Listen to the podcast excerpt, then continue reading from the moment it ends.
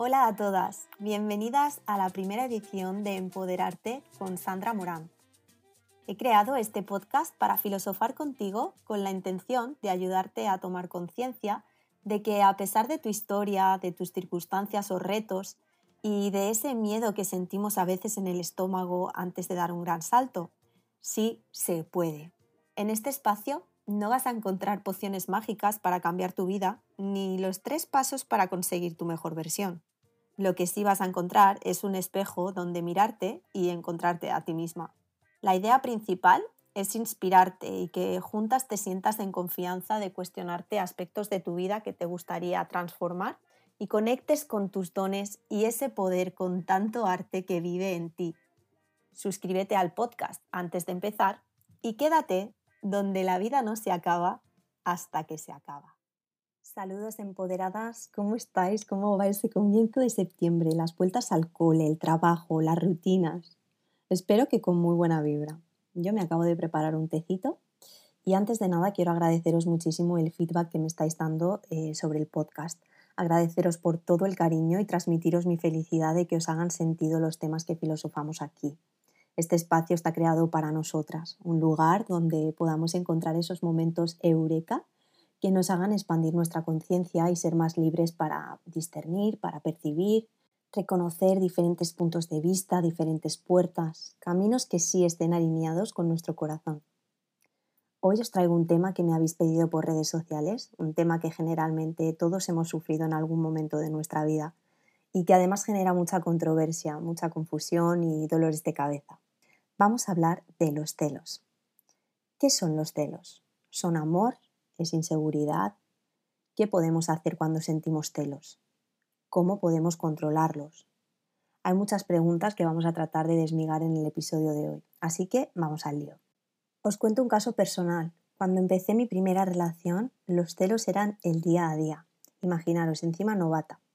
Llegué a pensar, si no me celan, es que no les importo. Pareciera que cuanto más existiera ese juego de celos, más interés había en la relación. Después de esa relación que duró casi seis años y acabé hasta las narices de los celos y de toda la toxicidad que arrastra, los detestaba por completo. Y adivina qué. Cuando no solucionamos nuestros problemas desde el interior, si no vamos a la raíz, de la que después hablaremos en profundidad, y sanas, puede que tú no quieras tener una relación de celos, una relación tóxica, desde tu mente consciente. Pero ese programita de celos, ese programita de inseguridad, de conectar con personas desde la carencia, está en tu subconsciente. Y como ya hemos hablado en los episodios donde hablamos del niño interior y sus heridas, que por cierto si no lo has escuchado todavía te invito a que lo escuches después porque está todo relacionado, el subconsciente es el que hace tu casting de pareja y te llegan personas intensas, posesivas y celosas por destino. Es la manera que tiene el universo de decirte, aquella relación terminó, pero esto no lo has sanado. Vamos a ver cómo lo juegas ahora. Y siempre te va a poner delante situaciones que te hagan aprender y transformar esa enseñanza. Pero ¿qué pasa? Que estamos dormidos y creemos que la vida conspira en nuestra contra, que somos víctimas y no nos responsabilizamos. No nos preguntamos, ¿para qué se me está dando estas situaciones de celos? ¿Para qué atraigo personas con estos perfiles? ¿Qué tengo que aprender? En lugar de eso nos enfocamos en echarle la culpa al otro, victimizarnos. Y el bucle nunca acaba. Y no solo eso, sino que además cada vez el universo te envía situaciones y personas más heavies para ver si abres los ojos y dices, vale, vale, entendido. ¿Se puede actuar sobre los celos? ¿Son formas de control? No sé, se me van ocurriendo más preguntas. Vamos a ver. Hay muchas emociones que sentimos que no sabemos cómo controlarlas porque no tenemos información de por qué se presentan. Y cuando lo hacen, como por ejemplo los celos, la envidia, que también hablaremos hoy, muchas veces tienen tal magnitud, tienen tan mala fama sentirlas, que cuando las sentimos inmediatamente nos sentimos culpables de eso y lo reprimes. Y no se lo quieres contar a nadie y eso se empieza a hacer una bolita cada vez más grande y no sabes nunca por qué lo sientes. Por eso, con todo lo que tiene que ver con emociones, cuanto más sepas del tema, cuanta más información tengas, cuanto más lo hables, mejor puedes saber de dónde vienen, cuál es su mensaje. Bien, ¿qué son los celos y por qué los sentimos? ¿Son parte de la condición humana? Definitivamente no. La palabra celos, como dice Nilda Chiaraviglio, psicoanalista, se gastó de tanto usarla. En la palabra celos metemos cualquier basura que estamos sintiendo y le llamamos celos, como que llegó tarde y son celos, miro a otra y son celos, tengo miedo a que no vuelva y son celos. Cualquier cosa son celos, y eso no es cierto. Y lejos de ser verdad, patologiza. Es decir, que entramos en ese sentimiento de que me avergüenzo de ser celoso porque sé que estoy destruyendo la relación, porque me da miedo ser rechazado. Ser celoso es una tortura y para el que le celan también es una tortura. En los celos todos pierden. ¿Por qué se genera? Te lanzo una pregunta. ¿Tú peleas por el aire? ¿Peleas por la lluvia? ¿Peleas por las nubes? ¿Qué tienen en común? Pues que es redundante. Los celos nacen a partir de una sensación de escasez. Tengo que pelear para que alguien no importa quién, es un fantasma, no me quite mi amor. Así es como se viven. Los celos son la enfermedad de la certidumbre. ¿Qué es lo que sana los celos de manera definitiva? La incertidumbre. El ser humano es permanentemente incierto. Nacemos inciertos, morimos inciertos y toda nuestra vida es incertidumbre. ¿Por qué? Porque es precisamente la duda, la creatividad, ese momento eureka de, ah, me di cuenta de esto, todo eso es gracias a la incertidumbre. Lo único cierto en el ser humano es que nacemos y nos morimos. El resto es incertidumbre. Y los seres humanos somos un proceso de transformación. Somos procesos. Tú no eres la misma persona a los 5 años que a los 10, que a los 15, que a los 25, ¿verdad? Y además, por suerte. no somos los mismos. No importa cuántos años tengamos, siempre estamos en transformación. Siempre tenemos un camino de evolución para cada ser humano que es sagrado, intocable. ¿Y que vamos a estar toda la vida nosotros en evolución, pero los demás aquí al lado mío como mascotas? Eso es una fantasía, es pensamiento mágico, es creer que va a pasar algo que ya sé que no va a pasar. Todas las expectativas alrededor de la pareja, y no solo de la pareja, de mí mismo. Ahí nacen los elementos más destructivos del ser humano, la autoexigencia, el perfeccionismo, el control, todo lo que nos oprime, lo que nos limita, lo que nos ahorca. ¿Por qué? Porque estamos esperando que la vida sea como nosotros queremos que sea, es decir, como a nosotros nos dé la gana. Y la vida nunca es como nos da la gana. Y eso está bien, porque precisamente estos procesos adaptativos permanentes son los que nos despiertan y nos hacen evolucionar. Cuando el ser humano asume que la incertidumbre es su propia evolución, su propia luz, es toda esa sombra que se va convirtiendo en luz de una manera permanente. Cuando logramos eso, ¿qué pasa? El amor es incierto y como es incierto tiene riesgos. Y gracias a que tiene riesgos es que lo cuidamos, porque lo que tenemos cierto no lo cuidamos, ¿sí o no? Tengo mi casa, mi coche, mi dinero, sentimos seguro al planeta, por eso no lo cuidamos. Y cuando algo es cierto es como si se nos pasara de moda. ¿Y qué pasa cuando amamos? Queremos tener la garantía de que eso no se te va a ir, y ahí viene la invención del matrimonio, que alguien me prometa, me asegure que no se me va a ir. Y la seguridad es una fantasía.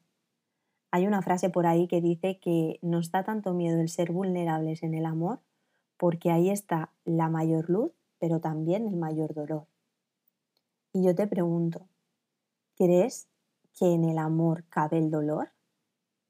El amor, si es amor real, de personas reales, con los pies en la tierra, sin expectativas, sin pensamiento mágico. El amor es una condición humana de expansión de conciencia al infinito. Y eso no causa dolor. Eso causa una profunda alegría en todas las células de nuestro cuerpo y de todo nuestro ser. Lo que duele, y duele muchísimo, es el desamor romántico. Eso sí que duele. Y yo lo digo por experiencia. Y duele porque ese concepto de amar y ese concepto de relación de pareja es profundamente violento.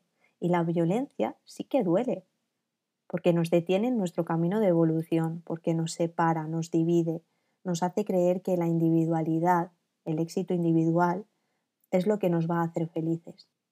¿Conoces a alguien que sea muy exitoso individualmente y que sea feliz? ¿No, verdad? El éxito sin compartir no sabe igual y además los seres humanos somos seres sociales. Necesitamos la familia, en el sentido la familia que yo elijo tener como familia. Hay un gran maestro que dice que familia viene de fame, de hambre, y familia es un grupo de hambrientos que tienen que estar todos juntos para poder comer. Cuando yo armo mi familia putativa con los biológicos, los medio biológicos y los que yo elegí, los que sumé, los llamaremos nido cierto, aunque nunca lo usemos, pero ahí está. Y podemos ir cuando nos sentimos vulnerables, cuando estamos quebrados por algo que nos ocurrió o necesitamos mimitos. Esto llamado familia, que es indispensable para el ser humano, es la pertenencia, es la estabilidad, son los rituales, son los acuerdos y los límites amorosamente firmes. Todos los seres humanos necesitamos pertenecer, pero además somos individuos sociales. La sobrevivencia y la evolución de nuestra conciencia individual no se puede hacer en familia. Esto lo hacemos en soltería o con parejas. ¿Por qué? Porque en familia se trata exactamente de lo contrario, de la estabilidad. Entonces, o solteros, o con una o las parejas que se te dé la gana tener, ahí es donde sale lo nuestro, donde nos espejamos, nos duele, nos causa ira, tristeza y un montón de emociones, por suerte, porque ahí está la evolución, convirtiendo todo eso en sabiduría, que es donde está la expansión de conciencia. Los celos no solo suceden en pareja, también surgen en las amistades o entre miembros de la familia.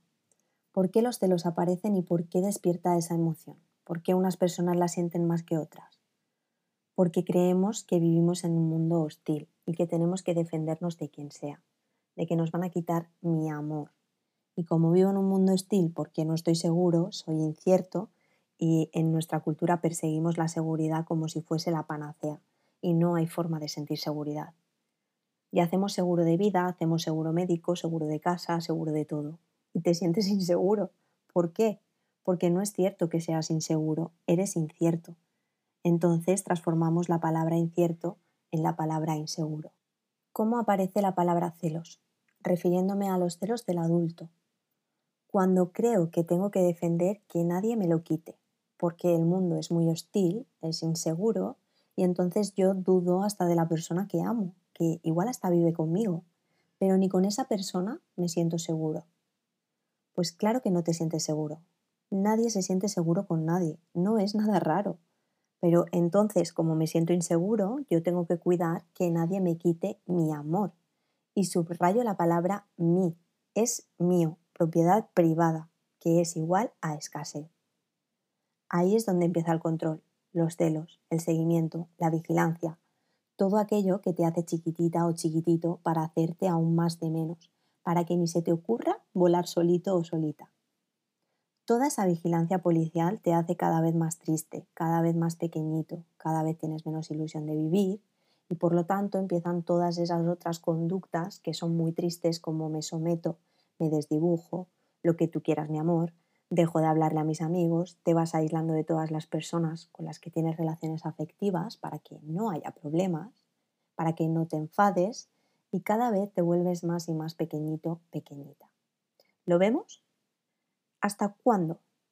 Hasta que yo me sienta amenazado de extinción, pegue una patada y rompa con todo.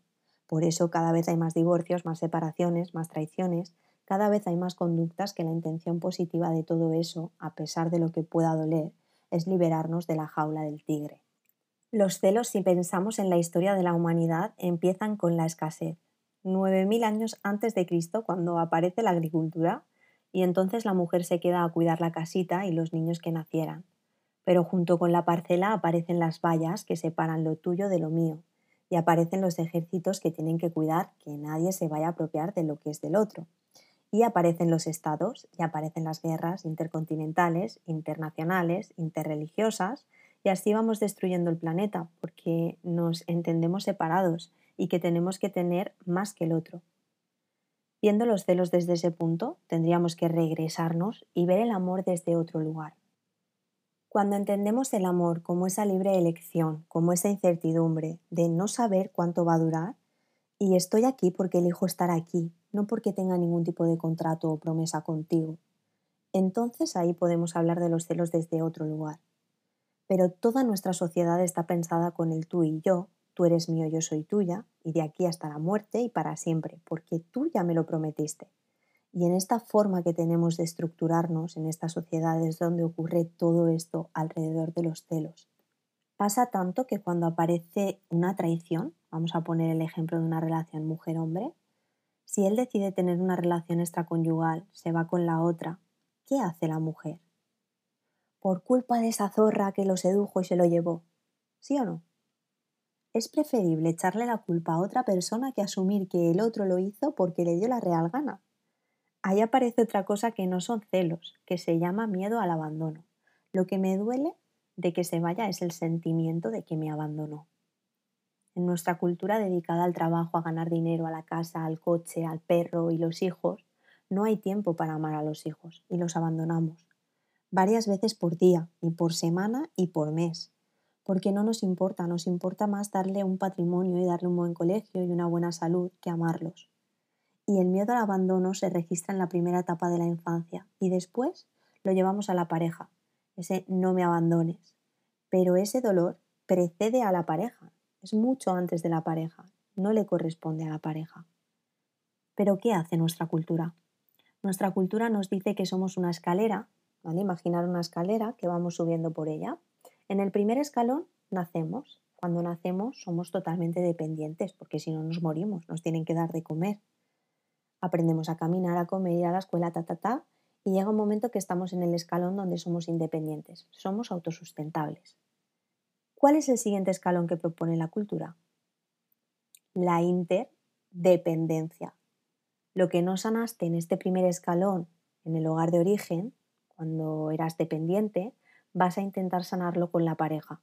Por eso la propuesta de un modelo a la medida y de amar a una persona de manera real, en contextos reales, sin expectativas, sin pensamiento mágico, sin ese eres mío o sin inseguridades de ningún tipo, porque todo eso son fantasías, la propuesta es la interindependencia, de la que también hemos hablado en otros episodios. La interindependencia es me comparto, me entrego totalmente a la experiencia de construir una relación de pareja sin perder mi autonomía, con independencia económica, con independencia emocional, con independencia social, con independencia sexual. Yo soy y tengo derecho a ir siendo, porque en realidad no somos nada, sino que vamos siendo en nuestro largo camino de evolución. Por lo que en este ir siendo, el espacio de la pareja tiene que ser tan flexible y cuidadoso como para ir abriéndose en la medida que ambos crecen.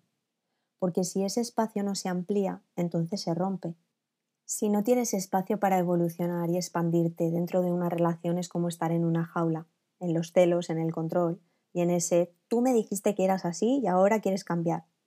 ¿Qué podrías hacer en ese momento en el que estás con tu pareja y aunque hayas comprendido la filosofada de hoy, de repente tu chico o tu chica mira a alguien por la calle y te llega esa emoción que te revuelve el estómago? ¿O qué pasa con estos celos que sí tienen fundamento? Si tu pareja ya te fue infiel, o si hay alguien que fue su ex en algún momento y ahora lo busca. Y mi intuición me dice que hay algo más ahí. Cuando a pesar de racionalizar los celos llega esa emoción, hay que abrazarla, amarla, abrazarla con muchísima compasión, siendo amorosamente amables con nosotros mismos. La emoción de los celos, como cualquier otra emoción, es lo que tenemos en nuestro sistema de creencias, en el subconsciente.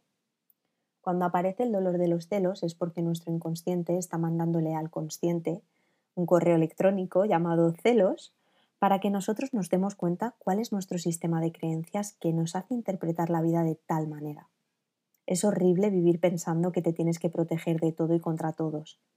La confianza ni se da ni se pide ni se compra en la farmacia. La confianza se construye desde el vínculo. Si yo parto de la historia de los príncipes azules y de Walt Disney, como hablábamos antes, de fantasía, ¿qué confianza voy a tener si sabemos que eso no existe?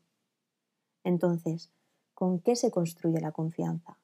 Se construye con los pies en la tierra, ni con fantasías, ni con expectativas, ni con pensamiento mágico, sino con acciones. Y antes de meterte en una relación de pareja, lo que hay que hacer es estar conociendo a la otra persona cuáles son sus valores, cuáles son sus intereses, cuáles son sus deseos, cómo trata a sus enemigos, qué tal la relación con su familia, cuáles son sus proyectos personales, cuál es su calidad de vida. Y otra cosa muy importante, cómo ama y cómo se siente amado. Y una vez ahí, medimos la compatibilidad. y vamos poniendo en una balanza lo que a mí me gusta y lo que me disgusta de ti. Si lo que me disgusta de ti pesa menos y somos compatibles, entonces voy tomando la decisión de construir una relación de pareja contigo, en el tiempo y con el tiempo.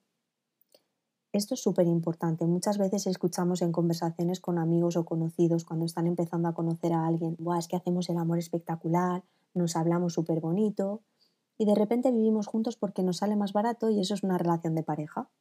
Y después me doy cuenta de que no me gusta. O sea, el amor es un verbo, el amor es acción. Cuando tú haces acciones que según tú son amorosas, entonces sientes amor. Vamos a darle un poco de espacio a la palabra celos. Si vas con tu pareja y tu pareja mira a una tercera y te enfadas, eso no se llama celos, se llama envidia. Nos da envidia que la otra persona pueda tener algo que yo no tengo. Es la creencia de que está mirando a otra persona porque a mí me falta algo. En una pareja sana no tendría nada de malo que se pueda mirar a alguien atractivo. Claro que con educación, pero si la chica o el chico es guapa o guapo, pues no tiene nada de malo, tiene todo de natural. ¿De qué depende que te moleste o que no te moleste? Pues de la autoimagen, del autoconcepto y de la autoestima. ¿Tú estás contento con tu autoimagen? ¿Te miras al espejo y te gusta lo que ves? Porque referente al autoconcepto, ¿yo soy alguien comparable con otra persona? No, yo soy incomparable, porque solo hay una Sandra Morante en el mundo. Compararnos no tiene sentido. El otro puede ser más alto, más guapo, lo que tú quieras, pero yo tengo otras cualidades que el otro no tiene. Esta sería la parte de la envidia. Y luego hay otra parte. Cuando estás con tu pareja y tu pareja se va con los amigos o el trabajo y pasan unas horas y tú empiezas, uy, no me escribe. Uy, madre mía, no ha llegado todavía. ¿Y si se encontró con el ex? ¿Y si me deja? ¿Y si ha conocido a alguien mientras está con sus amigos? Todo eso no son celos, es miedo al abandono. ¿Qué son celos? Lo que tiene que ver con la propiedad privada. Mi, mi, mi, mi, mi, mi. Es miedo a perder la propiedad privada. Entonces podemos tener una combinación de estas tres partes o de una de las partes. De envidia, de miedo al abandono o de celos. Cuando tenemos el miedo al abandono, al primero que nos abandonamos es a uno mismo. Ejemplos. Dejamos de cumplir y abandonar nuestros proyectos personales, desconociendo totalmente cuál es tu calidad de vida y qué vas a permitir y qué vas a dejar de permitir. Descuidando tus independencias, económica, emocional, sexual, social. Como a todo se le llama celos, cuando el diagnóstico es equivocado, el tratamiento funciona mal. Hay que saber discernir y estar dispuesto a trabajarlo, pero primero tienes que saber que se puede trabajar. Porque si crees que si no te celan no te aman, entonces ahí no hay un trabajo que, que valga. Cuando tienes esos pensamientos de celos, de abandono, de envidia, atraes gente similar para crear ese infierno, porque solamente alguien que siente como tú te va a permitir jugar a los celos y al abandono. Necesitas a otro que quiera jugarlo. La propuesta es amar como verbo, es hacer, es trabajar, es equivalente a trabajar. Cuando tú trabajas, generas productos, servicios, ideas, creas. Cuando trabajas, te pagan por ello. ¿Qué pasa si no trabajas? Pues que se acaba el proyecto o que no te pagan. El amor es igual. Si tú amas todos los días, tienes conductas que para ti significan amar, que puede ser totalmente diferente a, a la forma de amar de otra persona.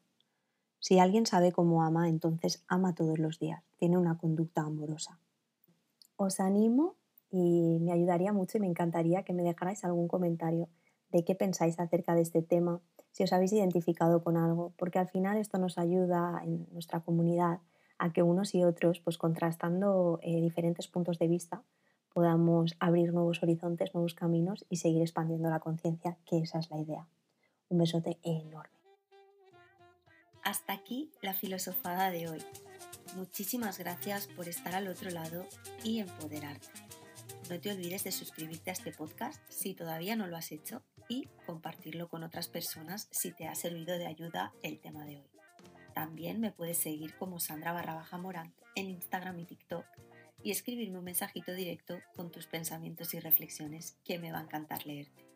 Nos vemos en el próximo episodio con más arte que contarte.